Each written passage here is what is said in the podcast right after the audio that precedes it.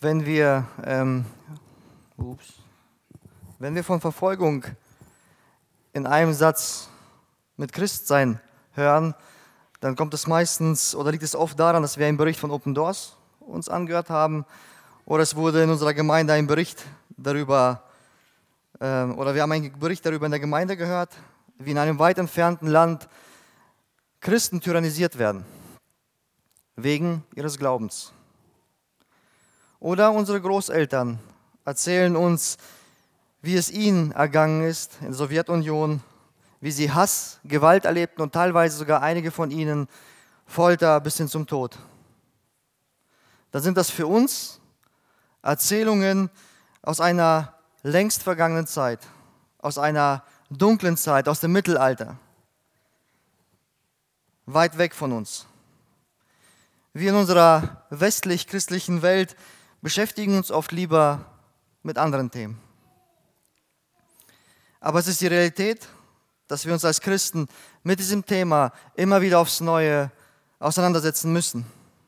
Erstens, damit wir die nicht vergessen, die unter solchen Bedingungen ihren Glauben ausleben, wir sie im Gebet, aber auch finanziell unterstützen können. Und zweitens, weil der Wind sich in der westlichen Welt langsam dreht. Die Haltung im Westen zum Christentum ändert sich immer mehr zum Negativen. Wir als Christen in der westlichen Welt werden immer mehr damit konfrontiert, was es bedeutet, wenn die Treue zu Gott Konsequenzen auf eine Art und Weise haben kann.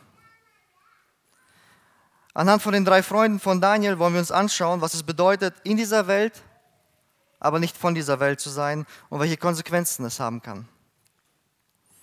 Dass wir uns von ihrem Mut, ihrer Liebe, ihrer Treue zu Gott gegenüber ermutigen lassen können für die Zeit, die uns vielleicht noch bevorsteht. Ein bisschen was zum Hintergrund, weil es ist schon ein bisschen länger her, wo die letzte Predigt war. Daniel und seine Freunde wurden von Nebukadnezar verschleppt nach Babylon, einer ihr gottfeindlichen Umgebung, weit weg von ihrer Heimat, Jerusalem, ihrem geistlichen Zuhause. Treffen Daniel und seine Freunde eine Entscheidung in jungen, in jungen Jahren in ihrem Herzen sich nicht gegen Gott in diesem fremden Land zu versündigen. Und diese Entscheidung beeinflusst ihr ganzes Leben und hilft ihnen in Krisenzeiten das zu tun, was Gott von ihnen verlangt. Und sie hatten auch ihre erste große nationale Krise überstanden, ausgelöst durch den Traum eines Mannes, ihres Königs. Ein Traum, der viele Menschen hätte das Leben kosten können, auch das von Daniel und seinen Freunden. Aber Gott hat sich erbarmt über Daniel und hat ihn den Traum zeigen lassen, hat ihn sehen lassen, hat ihn aber auch verstehen lassen. Und Gott spricht durch Daniel und offenbart sich somit Nebukadnezar. Dieser König bekommt hautnah die Allmacht Gottes zu spüren. Er ist der auserwählte König, dem Gott seine Zukunftspläne offenbart. Er erfährt, was Gott mit dieser Welt vorhat diese Welt, so wie sie ist, mit ihren Weltreichen in Schutt und Asche zu legen. Nichts wird mehr bestehen bleiben, auch nicht das große Babylon. Alles wird vergehen, aber das Reich Gottes wird ewig bestehen. Und dass Gott der Herrscher dieser Welt ist, dass er der König, der ist, der Könige einsetzt und wieder absetzen kann. Und wie hat der König auf diese Botschaft reagiert? Es holte ihn von seinem Thron herunter schier fassungslos von diesem ihm unbekannten Gott, kann er nicht anders in Kapitel 2, als ihn zu loben. Und man würde meinen, das ist ein Wendepunkt im Leben eines Tyrannen. Vor uns müsste jetzt ein veränderter Mann stehen. Diese Gottesbegegnung muss doch lebensverändernd sein. Und für Daniel und seine Freunde muss doch jetzt endlich eine Zeit der Ruhe einkehren dass sie endlich mal in diesem fremden Land zur Ruhe kommen können, ihre Beförderung, die sie in Kapitel 2 erhalten haben, genießen können und einfach nur leben. Was wäre die Reaktion des Königs auf diese Gottesoffenbarung? Lässt er in seinem Land lautstark ausrufen, dass sich alle vor diesem unbekannten Gott niederwerfen sollen? dass er, der Gott der Juden, der einzig wahre Gott ist, den man anbeten soll. Wie beginnen die ersten Verse des dritten Kapitels, in dem wir uns jetzt befinden? Ich würde sie gerne einmal vorlesen. Daniel Kapitel 3, Vers 1 bis 2. Der König Nebukadnezar ließ ein goldenes Standbild anfertigen, 60 Ellen hoch und 6 Ellen breit. Das stellte er in der Ebene Dura in der Provinz Babel auf. Und der König Nebukadnezar ließ, den, ließ dieser Trappen Vorsteher, Statthalter versammeln, die Räte, Hofschatzmeister, Richter und Gerichtsbeamte samt allen Provinzvorstehern, damit sie zur Einweihung des Bildes kämen, das der König Nebukadnezar aufgestellt hat. Die ersten beiden Verse des dritten Kapitels sind sehr ernüchternd.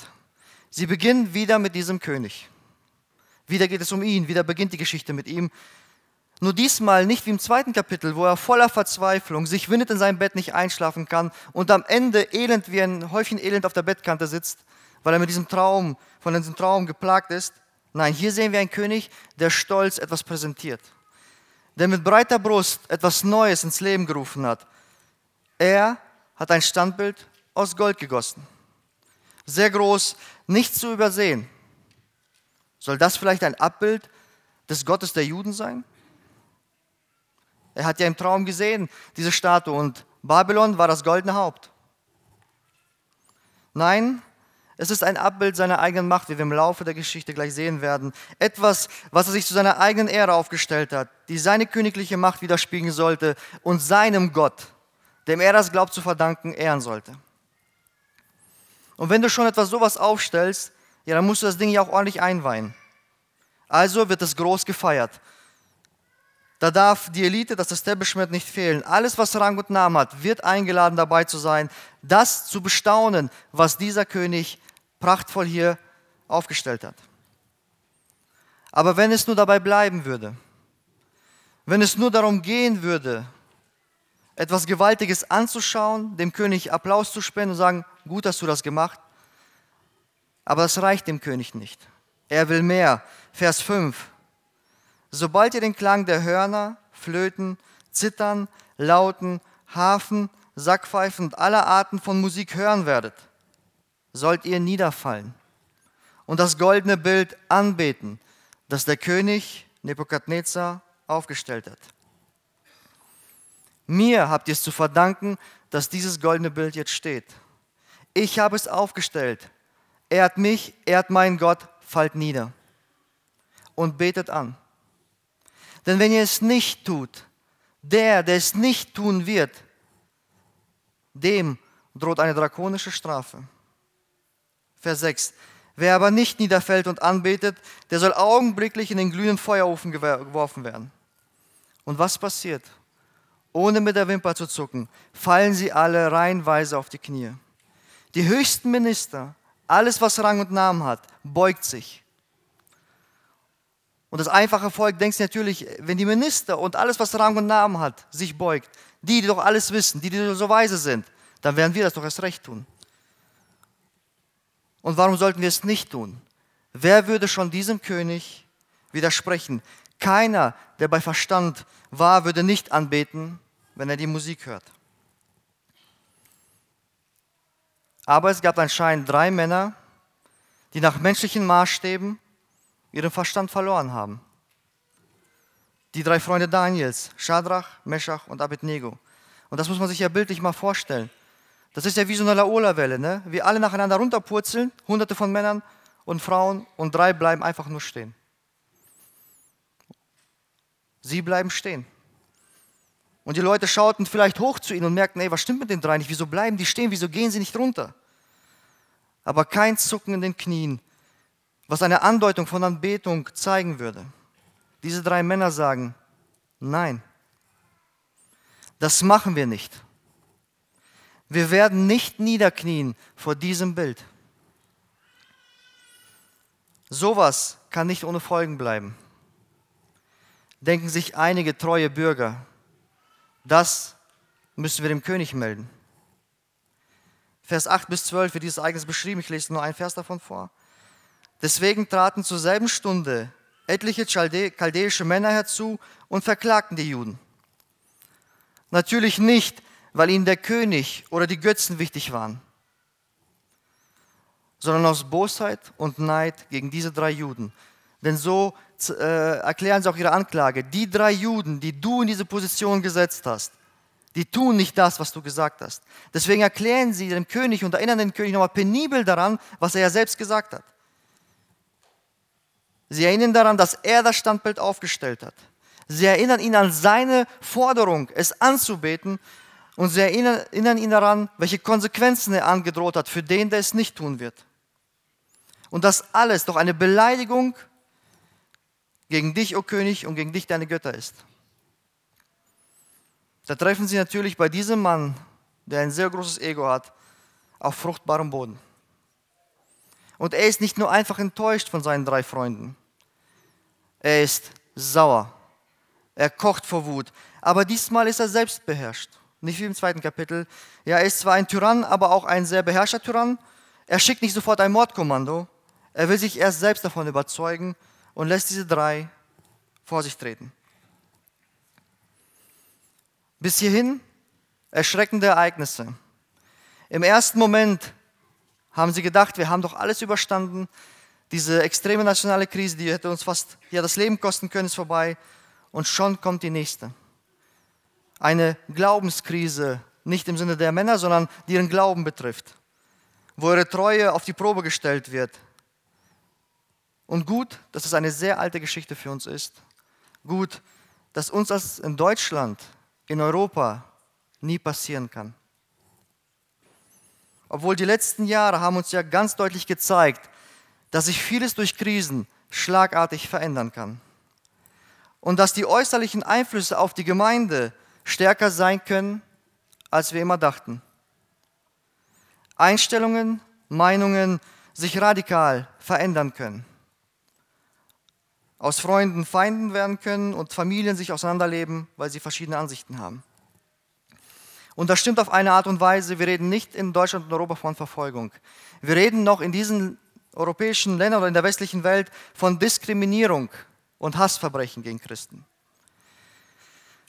Eine Behörde hat sich immer die Mühe gemacht, aus 4008 gemeldeten ja, Hass- und Diskriminierungsverbrechen zu gucken, wie viele das Christen betrifft. Und davon waren alleine 980, die mit Christen zusammenhangen. Das heißt 25 Prozent. Und damit höher als die gegen alle anderen religiösen Gruppen. Ich lese mal kurz den Artikel vor. Es wird vermutet, dass der tatsächliche Anteil der Hassverbrechen noch deutlich höher liegt, da nicht all diese Vorfälle gemeldet werden. Dies liegt auch daran, dass der Hass auf Christen medial und politisch als ein immer offensichtlicheres gesellschaftliches Problem kaum wahrgenommen wird. Wie Frau Enzenberger von der in Wien ansässigen Beobachtungsstelle der Intoleranz und Diskriminierung gegen Christen Europa sagt. Ich wusste gar nicht, dass sowas existiert aber es ist gut, dass wir auch auf unserer Seite jemanden haben, dass wir auch diskriminiert werden können, nicht nur andere. Und wir sehen, dass es medial und politisch nicht nur zu Beachtung findet, so wie sie das sagt, sondern selbst das Christentum mittlerweile in Politik und in den Medien kaum noch eine Rolle spielt. Christliche Werte kaum noch eine Rolle spielen. Die Politik hat uns ein klares Zeichen gesetzt oder gesendet bei ihrer Amtseinführung dass sie es ohne Gottes Hilfe schaffen werden, dieses Land Deutschland zu führen. Und somit auch Gesetze verabschiedet haben, die mittlerweile keine biblischen Werte mehr entsprechen. Und unser Glaubens, unsere Glaubensauslebung und unsere Religionsfreiheit immer mehr beschränkt werden. Wir selbst als Christen merken, dass öffentlich und medial Druck entsteht. Wenn wir nicht ganz auf einem anderen Planeten leben, sehen wir es anhand der Medien, die uns tagtäglich zubomben, dass es eine Werteverlagerung im großen Stile in unserer Gesellschaft gibt. Sie wird verdreht, biblische Werte werden verdreht. Es geht alles nur noch um Selbstbestimmung und Selbstverwirklichung. Slogan der Abtreibungsbefürworter, mein Körper, meine Wahl, mein Körper, meine Regeln, mein Körper ist kein Brutkasten, sind gang und gäbe und werden gefeiert. Amazon bezahlt ihren Frauen Schwangerschaftsabbrüche, weil sie in manchen Staaten jetzt verboten sind, weil das Abtreibungsgesetz gekippt wurde. Sie nennen das Schwangerschaftsabbrüche auf Firmenkosten. Die Diversität in allen Bereichen überhand nimmt. Überall hört man immer dieses Thema Diversität, Diversität, Diversität und wissen, was damit alles zusammenhängt. Jeden Tag steht etwas in den Medien darüber, dass Gendersprache etabliert werden soll. In der Schule jetzt war vor letztem ein Bericht, wo eine Grün, Ex-Grün-Politikerin versucht hat, mit den Kindern ja, sie zu überzeugen, dass Gendersprache, das heißt, du redest so und begrüßt die Leute so, dass sich keiner diskriminiert fühlt, egal wie er sich in seinem Körper fühlt. Und die Kinder haben am Ende gesagt, wir wollen das nicht. Und da war die Ministerin echt geschockt. Sagt, nee, da müssen wir nächstes Jahr nochmal drüber reden. Durchdrücken in der Schulreform, dass Gender etabliert wird. Das alles unter dem Deckmantel des Gleichbehandlungsgesetzes. Geht mal auf die Seite dieses Gesetzes. Da steht ganz groß, Diskriminierung ist verboten. Und auf eine Art und Weise ist es ja auch gut, sage ich mal, dass, kein, dass man keinen anderen Menschen drückt. Aber wenn auf einmal biblische Werte damit kollidieren, wird es auf einmal schwierig für uns als Christen. Weil auf einmal dieses Gesetz sagt, dass wir auch diskriminieren mit unseren Aussagen, mit unseren Wertevorstellungen. Und alles, was Rang und Namen hat, die sogenannten Stars, die machen da alle fröhlich mit, unterstützen sogar teilweise solche Kampagnen finanziell. Und das einfache Volk, das setzt seinen Daumen überall drunter und folgt seinem Idol, weil es sagt, ey, der muss doch Ahnung haben. Der ist doch ganz weit oben. Der hat doch von so vielen, der kennt so viele Leute. Wenn er das macht, dann muss das gut sein. Prince Harry, der Herzog von Sussex, keine wichtige Person, aber zumindest mal erwähnen, wandte sich an eine Rede an die Vereinten Nationen und verglich die Entscheidung, das Abtreibungsrecht in der USA zu kippen, mit dem Einmarsch der Russen in die Ukraine als eines der schmerzhaftesten Ereignisse des Jahres. Der Fall der Demokratie nach dem Motto dass die Wahrheit, nach der wir leben sollen, selbst in der Christenheit immer mehr aufgeweicht wird, dem Mainstream angepasst wird. Um bloß keine Mitglieder mehr zu verlieren, wird alles toleriert, gut geheißen. Und biblische Texte werden einfach mit der Kulturkeule erschlagen, indem man sagt, ey, was Paulus vor 2000 Jahren geschrieben hat, ey, das ist schon lange her, unsere Kultur hat sich schon lange verändert. Der Text zieht nicht mehr bei uns. Jedem das Seine. Und wenn nichts mehr hilft, wenn gar kein Argument mehr hilft, Gott ist Liebe. Fertig. Da kannst du alles machen, was du willst, weil Gott liebt dich, egal was du tust, mach was du willst. Das ändert nichts an der Liebe. Und wenn dir eine theologische Auslegung nicht passt, sie mein Handeln als Sünde klar kennzeichnet, suchst du dir einfach eine Gemeinde, die es theologisch für dich verharmlost und wieder glatt bügelt. Sie alle fallen förmlich auf die Knie vor Babylon. Und wir als Gemeinde Jesu wir als Gemeinde Jesu in Meinerzagen sind mittendrin. Verfolgung bei uns, das kann nie passieren. Dazu sind wir zu sehr geschützt durch unser Gesetz. Wir sind naiv, wenn wir meinen, das geht spurlos in unserer Gemeinde vorbei. Dass wir die Wahrheit predigen können, frei auf der Arbeit, das Evangelium verkündigen, also die absolute Wahrheit, nicht die abgespeckte, die harmlose Wahrheit und nichts passiert. Ich muss damals denken, wo wir im Lemgo auf der Konferenz waren, da war ein Pastor aus Amerika. Und während er dort da war und seine Predigt bringen wollte, hat ihm seine Frau zugeschickt, dass gerade über ihn ein Artikel in der Stadtzeitung rausgekommen ist, ein negativer Artikel, weil er sich über bestimmte Werte der Gesellschaft biblisch geäußert hat. Das hat er mal nebenbei erwähnt und dann einfach losgepredigt, dass auf ihn, wenn er nach Hause kommt, etwas ganz Besonderes wartet. Und das in der USA. Unser Glaube, unsere Treue zu Christus wird auf kurz oder lang Konsequenzen haben. Welche Konsequenzen drohten den drei Freunden?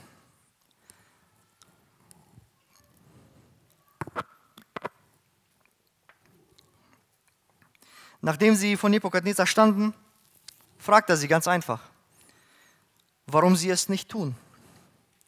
Ob sie absichtlich nicht auf die Knie fallen, haben sie irgendwas nicht mitgekriegt oder sind sie schwerhörig, hören sie die Musik nicht? Vielleicht ist alles nur ein Riesenmissverständnis. Und die Anklage gegen sie ist total unberechtigt. Deswegen gibt er ihnen eine zweite Chance. Betet das Bild an, sobald ihr die Musik hört. Macht doch diese kleine Geste. Und alles ist wieder gut, so sagt es auch im Text. Es ist wieder gut, wenn ihr es macht. Alles ist wieder vergessen. Ihr könnt in euer Luxusleben zurückkehren. es genießen wie bisher. Alles ist wieder wie früher. Aber wenn nicht, dann ist die zweite Chance eure letzte Chance. Also entscheidet euch erstens für ein ruhiges Leben und erfüllendes Leben in dieser Welt oder zweitens für einen qualvollen Tod. Und um seiner Drohung nochmal Kraft zu verleihen, beendet er ihn mit einem Satz, der ihn nur den Kopf schütteln lässt. Und wer ist der Gott, der euch aus meiner Hand erretten könnte? Ich habe die Macht über euer Leben. Ihr gehört mir, niemand anderem sonst. Was für eine Antwort gibt man einem solchen, solchen Tyrannen? Welche Gedanken gingen diesen drei Männern durch den Kopf in dieser Situation? Ist das vielleicht der Augenblick, wo die drei sich gegenseitig anschauten und mit ihrem Verstand und in ihrem Herzen fingen abzuwägen, was für Möglichkeiten haben wir? Welchen Ausweg haben wir? Welche Ausreden könnten wir vielleicht vorbringen? Wie weit könnten wir gehen, ohne gegen Gottes Gebote zu verstoßen? Wo können wir ein Stück dieser Welt behalten und genießen, aber das Anrecht auf die andere Welt nicht verlieren? Was ist Ihre Antwort auf die zweite Chance, die Sie von Nebukadnezar bekommen haben? Bitte einmal vorlesen lassen. Ihr euch aus meiner Hand erretten könnte. Da fingen an Schadrach, Meschach und Abednego und sprachen zum König Nebukadnezar. Es ist nicht nötig, dass wir dir darauf antworten. Wenn unser Gott, den wir verehren will, so kann er uns erretten. Aus dem glühenden Ofen und aus deiner Hand, o oh König, kann er erretten. Und wenn er es nicht tun will, so sollst du dennoch wissen, dass wir deinen Gott nicht ehren und das goldene Bild, das du hast aufrichten lassen, nicht anbeten wollen. Da wurde Nebuk Die drei versuchten nicht einmal Ausreden zu suchen oder sich zu rechtfertigen oder sich zu erklären. Sie antworten mit voller Überzeugung, aus voller Treue zu Gott und voller Entschlossenheit und mit vollem Mut. Das war kein Schnellschuss aus der Situation heraus, einfach was rausgeredet. Sie mussten nicht das überlegen, wie entscheiden wir uns jetzt. Sie, tra sie trafen schon in jungen Jahren eine Entscheidung, die ihr ganzes Leben beeinflusste. Daniel Kapitel 1, Vers 8. Daniel beschloss in seinem Herzen, keine Speisen und kein Wein vom Tisch des Königs anzurühren. Er wollte sich an die Speisegesetze seines Königs halten. Okay, jetzt kommen wir in eine Situation und fragen uns, jo stimmt, es waren doch eigentlich vier. Wo ist Daniel? Ehrlich gesagt, ich weiß es nicht. Es steht nichts darüber in diesem Text. Dass er sich nicht heimlich verdrückt hat, das ist uns offensichtlich klar. Denn wir sehen ja in den weiteren Abschnitten, wie Daniels Leben ist und wie die Bibel über Daniel spricht. Er ist einfach in diesem Zeitraum nicht anwesend. Aber ich finde das gut, dass Gott sich nicht nur durch deines Lebens, Lebens verherrlicht, sondern auch durch die, die bis jetzt immer im Hintergrund standen, seine drei Freunde. Dass Daniel nicht die alleinige Antriebskraft war in dieser Viererkonstellation. Ja, vielleicht traf Daniel als erstes die Entscheidung, zu sagen, ich werde mich nicht versündigen in meinem Herzen und motivierte damit die anderen drei und ermutigte sie, ihm nachzufolgen. Aber sie taten das alles nicht für Daniel allein. Nach dem Motto, Daniel tut das, dann tun wir es auch. Daniel tut das nicht, dann tun wir das auch nicht. Nicht Daniel war ihr Fundament. Sie waren nicht bereit, für Daniel in den Feuerofen zu gehen. Sie waren bereit zu sterben und zu brennen für ihren Gott, dem sie dienen und den sie verehren. Was treibt dich? Was treibt mich an? Was ist meine Motivation in meinem christlichen Leben, in meinem Christsein? Die Frau, der Mann, die Kinder, der Partner, in dem wir uns jahrelang verstecken, die uns jahrelang durchziehen, durchschleppen im Glauben, die uns von Sonntag zu Sonntag in die Kirche ziehen, obwohl wir schon so viele Jahre bekehrt sind. Und kaum brechen sie weg, kaum werden sie uns genommen, bricht meine Gottesbeziehung und das geistliche Fundament oder mein Glaubensleben komplett in sich zusammen, weil ich ein falsches Fundament hatte. Daniel war nicht da. Na und, sagen sich die drei? Das, was wir machen, tun wir nicht für Daniel. Das tun wir für unseren Gott. Menschen werden fallen, große Glaubensmänner sind schon gefallen. Wenn wir uns auf Menschen verlassen und darauf unsere Bekehrung, unser Glauben, geistliches Fundament aufbauen, wir dies nicht halten. Wir werden scheitern. Ravi Zacharia war ein Apologet unserer Zeit, ein Mann, weswegen sich viele Menschen bekehrt haben, hunderte von Menschen bekehrt haben. Ich habe auch einige seiner Bücher gelesen und ich habe viele seiner Bücher nicht verstanden, weil er theologisch so hoch gesprochen hat, das war für mich schon ein bisschen zu hoch. Aber er hatte gute Werte, die er nach außen weitergegeben hat. Aber wo er gestorben ist, kam ein Doppelleben heraus, dass er vergewaltigt hat, dass er belästigt hat, allem drum und dran. Und viele sind dran fast kaputt gegangen, weil sie sich so auf ihn gestützt haben. Aber sie haben irgendwann festgestellt, er ist auch nur ein Mensch. Weil wir haben eine Entscheidung in unserem Herzen am Anfang unseres Glaubenslebens getroffen, es zu behüten und dem Christus Raum zu geben und es auf ihn auszurichten. Nicht nach einem Menschen. Und wenn ich ihm Raum gebe, wenn ich Christus Raum gebe, so kann er mich brauchbar machen. Und sich auch in meinem Leben verherrlichen, der ich vielleicht kein großer Theologe bin, vielleicht keine wichtige Persönlichkeit bin. Aber wie er es bei den drei Freunden getan hat, unabhängig von Daniel. Ich gehe nicht für einen Menschen in den Feuerofen, ich gehe für den, der mir ewiges Leben geschenkt hat, der für mich ans Kreuz gegangen ist, Christus. Zweitens stellen Sie nochmal ganz klar, wem Sie dienen. Sie rechtfertigen sich nicht. Warum, wieso, weshalb? Weil sie vielleicht von klein auf so erzogen wurden, weil sie vielleicht das alles nie gekannt haben. Deswegen können sie sich nicht niederknien. Sie sagen klar und deutlich, wir dienen nur einem Gott. Wir verehren nur einen Gott. Und sie sind sich seiner Allmacht und Souveränität bewusst. Wir dienen unserem Gott und wenn er will, kann er uns retten. Aus jeder Gefahr, vor jedem Feuer, aus jedem Ofen und sogar aus deiner Hand. Du drohst uns mit einem Feuerofen. Unser Gott aber ist ein verzehrendes Feuer. 5. Mose Kapitel 4, Vers 24. Denn der Herr, euer Gott, ist ein verzehrendes Feuer. Er ist ein eifersüchtiger Gott. Du, o König, bist ein großer König. Und viele sind dir untertan. Und viele springen, sobald du sagst. Unser Gott aber ist der Herr der Welt. Psalm 95,3. Denn der Herr ist ein großer Gott, der große König über alle Götter. Ihm gehören die Tiefen der Erde und die höchsten Berge sind sein. Das Meer gehört ihm, denn er hat es erschaffen. Seine Hände haben das trockene Land geformt. Diesem Gott dienen wir. Diesen Gott verehren wir. Und diesen Gott fürchten wir. Und wenn er will, was wir drei in diesem Moment gerade wollen, spielt überhaupt keine Rolle. Wollen sie ein Haus bauen? Wollen sie eine Frau kriegen? Wollen sie Kinder haben? Wollen sie einen Baum pflanzen? Das spielt in diesem Moment keine Rolle, weil sie sagen, wenn der Herr will, wenn er es für notwendig und für richtig hält, dann wird er uns retten. Aber wenn er es nicht tut, wenn seine Entscheidung anders ausfällt, dann ist das okay für uns. Dann nehmen wir es an aber es ändert nichts an unserem Gehorsam, unserer Liebe, unserer Treue, unserer Beziehung zu unserem Gott. Niemals werden wir unsere Knie beugen vor jemand anderes als vor unserem Gott. Sie haben alles klar und deutlich verstanden, um was es geht. Sie haben sich klar und deutlich für ihren Gott entschieden.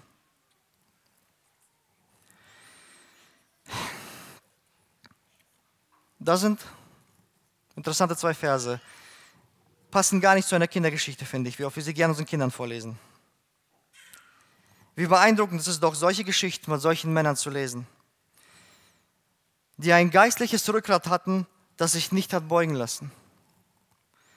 Und ich beschämend feststellen muss, dass man selbst im Kleinsten, wo es nicht mal um mein Leben geht, schon einknicke. So oft werden wir als Christen in unserem Alltag konfrontiert mit Bösem, mit der Sünde, mit Ungerechtigkeit, mit dieser Welt, mit Babylon. Und wie oft wurde uns schon sofort heiß und wir fangen an zu schwitzen, als ob wir schon vor einem Feuerofen stehen würden, wenn wir mit dem Thema des Glaubens in der Öffentlichkeit konfrontiert werden. So oft haben wir vielleicht in unserem Herzen angefangen abzuwägen, vielleicht Ausreden zu suchen. Ja, passt das jetzt zum Thema, wenn ich das sagen würde? Muss ich das jetzt schon sagen? Ich kenne ihn noch nicht so lange und jetzt schon mit Jesus anzufangen, als wenn wir mit der Tür ins Haus fallen. Oder wir verstehen uns gerade so gut und ich weiß, sein Leben läuft nicht gerade nach den biblischen Werten, aber ich will ihn nicht als Freund verlieren. Komm, ich schweige lieber. Gerade erst befördert, gerade erst neu begonnen, gerade erst, gerade erst Karriere gemacht, um festzustellen, dass in der Firma nicht alles legal abläuft. Jetzt direkt damit anzufangen, das passt jetzt nicht. Bin gerade neu hier, will die Stelle nicht verlieren, will es auch nicht ansprechen. Und dann schweigen wir manchmal lieber oder lachen teilweise mit, obwohl wir wissen, dass es falsch ist, und nicken verständnisvoll, obwohl wir genau wissen, dass was hier gerade läuft, komplett falsch ist. Bloß nicht auffallen, ich nehme den einfachen, bequemeren Weg. Oder standen wir mutig da, wie die drei Freunde, nicht herablassend und sprachen die Wahrheit aus, die wir aus dem Wort Gottes kennen. Kennen wir die Wahrheiten aus dem Wort Gottes überhaupt, dass wir sie Menschen weitergeben können? Bezogen wir klar und deutlich Stellung. Und jeder, der es schon mal gemacht hat, in kleinen wie in großen, der hat gemerkt, wie ermutigend das für einen selbst ist, wie es einen stärkt im Leben als Christ, in der Beziehung zu Christus. Ich spreche jetzt persönlich nur von mir. Damit meine ich keine anderen Prediger, ich rede jetzt als Prediger von mir. Die Gedanken, die mir oft umschwirren, die ich habe, auch durch die Medien, die ich halt verfolge und lese und alles, merke ich schon, was in meinem Inneren vorgeht, wenn ich Predigten vorbereite und wenn ich bestimmte Aussagen tätigen möchte. Es wird immer schwerer zu predigen. Nicht, weil uns die Themen als Prediger ausgehen, weil man einfach merkt, dass die Konsequenzen für das Gesagte, auch wenn sie eben der biblischen Wahrheit entsprechen, für einen persönlich immer härter werden können. Weil sich vielleicht jemand verletzt fühlt, angegriffen fühlt. Es ist leicht von hier vorne zu sagen, tu dies, tu das, mach dies, sei treu, so wie die drei Freunde. Aber was ist, wenn sich einer durch die Predigt diskriminiert fühlt? Wenn ihr einfach nur ein paar Sachen zu Ende denkt. Wir müssen nicht mal bei der gleichgeschlechtlichen Ehe bleiben. Irgendwann wird sich der Ehebrecher angegriffen fühlen, irgendwann wird sich die angegriffen fühlen, die abgetrieben hat, wenn wir klar und deutlich Stellung dazu beziehen. Und dann wirst du merken, wie viele sich diskriminiert fühlen durch Predigten. Und am Ende nicht nur eine verbale Angriff stattfindet, sondern vielleicht sogar eine Anzeige auf deinem Tisch liegt. Würde ich dann immer noch so mutig hier vor euch stehen und die Wahrheit predigen? Und wie Daniels Freunde sagen, ich diene allein dem lebendigen Gott. Ich verehre ihn und ich werde die Wahrheit predigen, egal was kommt. Oder würde ich mich in die letzte Ecke verkriechen, feige und armselig da sitzen und, nicht mehr und nichts mehr sagen? Da bin ich noch am Verhandeln mit Gott, wie es bei mir aussieht. Ich habe persönlich echt Angst vor der zweiten Chance. Gehen wir mal ein bisschen weiter, was passieren kann. Einmal geschafft, den Mut gehabt, die Wahrheit zu predigen. Und dann heißt es auf einmal, dementiere deine Aussage oder schwäche sie ab, weil so darfst du das nicht sagen, du hast jemanden diskriminiert damit. Und die werden mir sagen, alles ist wieder vergessen, du kannst in dein altes Leben zurück und alles ist wieder wie früher. Bleibe bei deiner Aussage und dein gesellschaftliches Leben wird sich spürbar ändern für dich. Betet für die Prediger, dass sie ein geistliches Rückgrat von Gott erhalten. Betet für die Prediger, die ihr bei YouTube hört, die sich schon öffentlich aufstellen und klar und deutlich Stellung beziehen. Dass sie es auch tun, auch wenn sie versucht werden, mundtot zu machen, durch Drohungen, durch Anzeigen, durch weiß was noch alles kommt. Betet für uns als Prediger, dass wir die Wahrheit predigen, auch wenn sie keiner mehr hören möchte. Betet für unsere Ältesten, dass sie die Wahrheit predigen, auch wenn der Druck von außen und sogar von innen, von den eigenen Schafen immer mehr zunehmen wird. Lasst uns füreinander beten. Lasst uns wie Daniel und seine drei Freunde immer wieder aufs Neue die Entscheidung in unserem Herzen treffen, unser Herz vor Sünde zu behüten, uns jeden Tag aufs Neue auf die zukünftige Welt auszurichten. Lasst uns im Wort gefestigt sein, ein jeder von uns, um die Wahrheit zu erkennen und sie auch auszusprechen, damit ihr erkennt, wenn hier vorne die Lüge gesagt wird wenn ihr merkt, dass die Prediger feige werden, nicht mehr die Wahrheit sagen wollen, dass ihr die Wahrheit kennt und sagt, hör zu, geh runter, du sprichst nicht die Wahrheit. Macht euch nicht abhängig von uns Predigern, sondern seid selber gefestigt im Wort Gottes. Vom Feuerofen weit entfernt, vielleicht aber auch nicht. Wie geht es für die drei mutigen Freunde weiter? Das sehen wir von Vers 21 bis 25.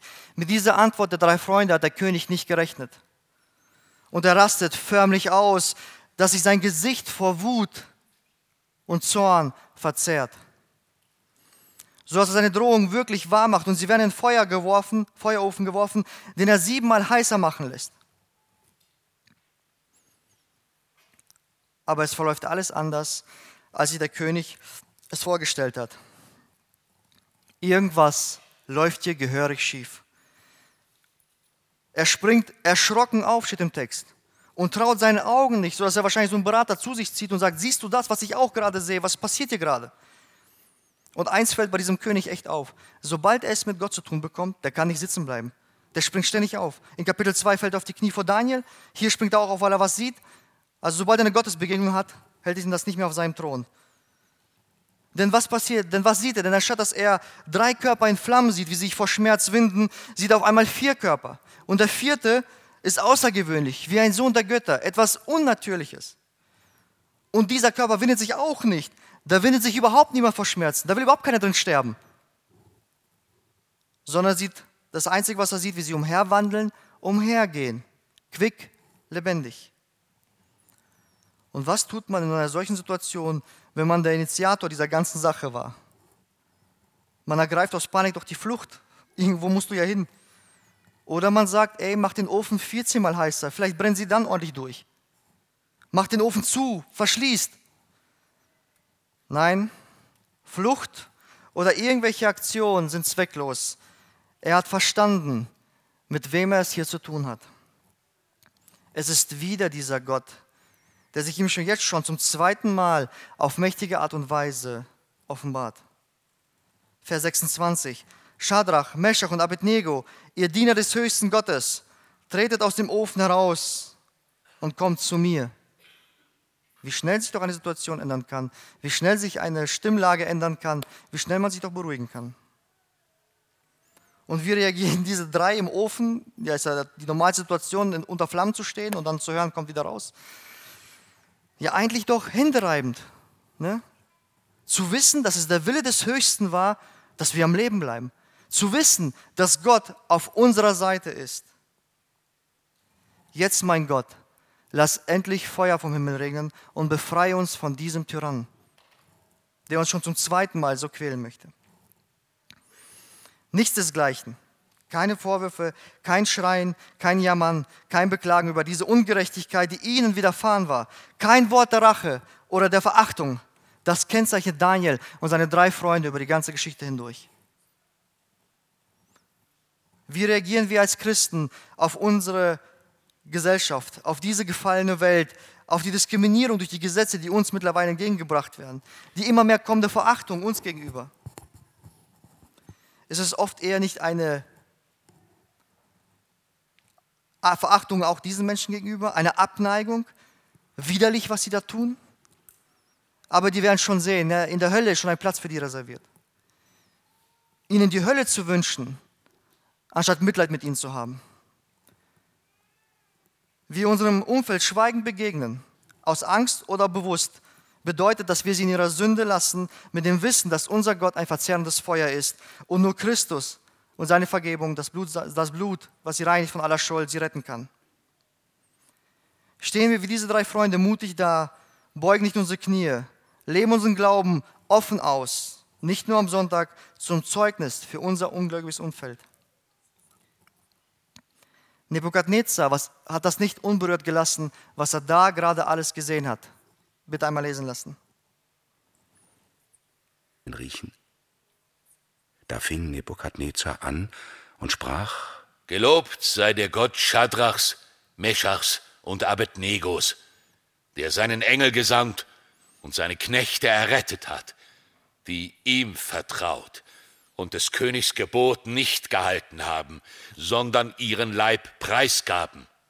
Denn sie wollten keinen anderen Gott verehren und anbeten als allein ihren Gott. So sei nun dies mein Gebot. Wer unter allen Völkern und Leuten aus so vielen verschiedenen Sprachen den Gott Schadrachs, Meschachs und Abednegos lästert, der soll in Stücke gehauen und sein Haus zu einem Schutthaufen gemacht werden. Denn es gibt keinen anderen Gott als den, der so erretten kann. Und der König gab Schadrach, Meschach und Abednego große Macht im Lande Babel. Er war begeistert von der Treue und der Liebe dieser Männer zu ihrem lebendigen Gott, der kein toter Götze war, sondern ein lebendiger Gott war und von der Allmacht des Gottes, der sie gerettet hat. Es wird die Menschen nicht unberührt lassen, wenn sie sehen, dass wir unseren Glauben treu und echt und konsequent ausleben, dass wir eine echte Liebesbeziehung zu Christus führen, dass wir nicht von dieser Welt sind. Das wird in den Menschen verschiedene Reaktionen hervorrufen, darauf können wir uns verlassen. Das Schlimmste, was uns zurzeit vielleicht passieren kann, ist, dass wir ausgelacht werden und als Spinner abgetan werden. Oder wir erleben Menschen wie gleichgültig, die sagen einfach, jedem das Seine, glaub, was du willst. Wir werden aber auch Menschen erleben, die beeindruckt sein werden. Die sagen, wie, wieso, woher, wie kann das sein, dass du an etwas glaubst, was du nicht siehst, was du nicht spürst, aber eine solche Liebesbeziehung zu führen. Oder man schaut in ein Gesicht, das vor Wut und Hass nur verzerrt ist. Völlig egal, wie der Mensch reagiert, meine Aufgabe ist es, Licht und Salz zu sein. In einer Welt, die immer dunkler wird und die Orientierung verloren hat, sollen wir auf Christus zeigen. In den meisten Fällen, das ist uns bewusst, wird kein Engel sichtbar und befreit die Christen aus all ihrer Qual.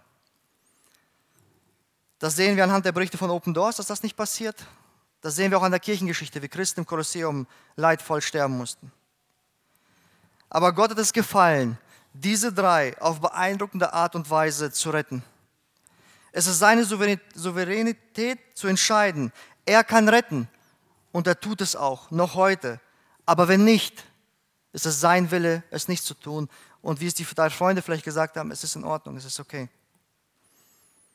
Aber was er uns heute in seinem Wort zusagt, das ist unumstößlich, unumstößlich das ist gewiss. Das soll uns ermutigen und unseren Glauben stärken, die auszuleben, egal was kommt. Matthäus Kapitel 10, Vers 28. Fürchtet euch nicht vor denen, die den Leib töten können. Die Seele können sie nicht töten. Fürchtet vielmehr den, der Leib und Seele verderben in der Hölle preisgeben kann. Jakobus 1, Vers 12. Glücklich zu preisen ist der, der standhaft bleibt, wenn sein Glaube auf die Probe gestellt wird. Denn nachdem er sich bewährt hat, wird er als Siegeskranz das ewige Leben erhalten, wie der Herr es denen zugesagt hat, die ihn lieben. In dieser Welt, aber nicht von dieser Welt. Egal welcher Feuerofen, egal welche Konsequenzen uns hier noch erwarten werden. Das will Gott uns durch sein Wort klar und deutlich zeigen. Es steht nichts im Verhältnis zu der ewigen Herrlichkeit, die auf den wartet, der aus Liebe zu Christus treu bleibt bis zum Schluss. Amen.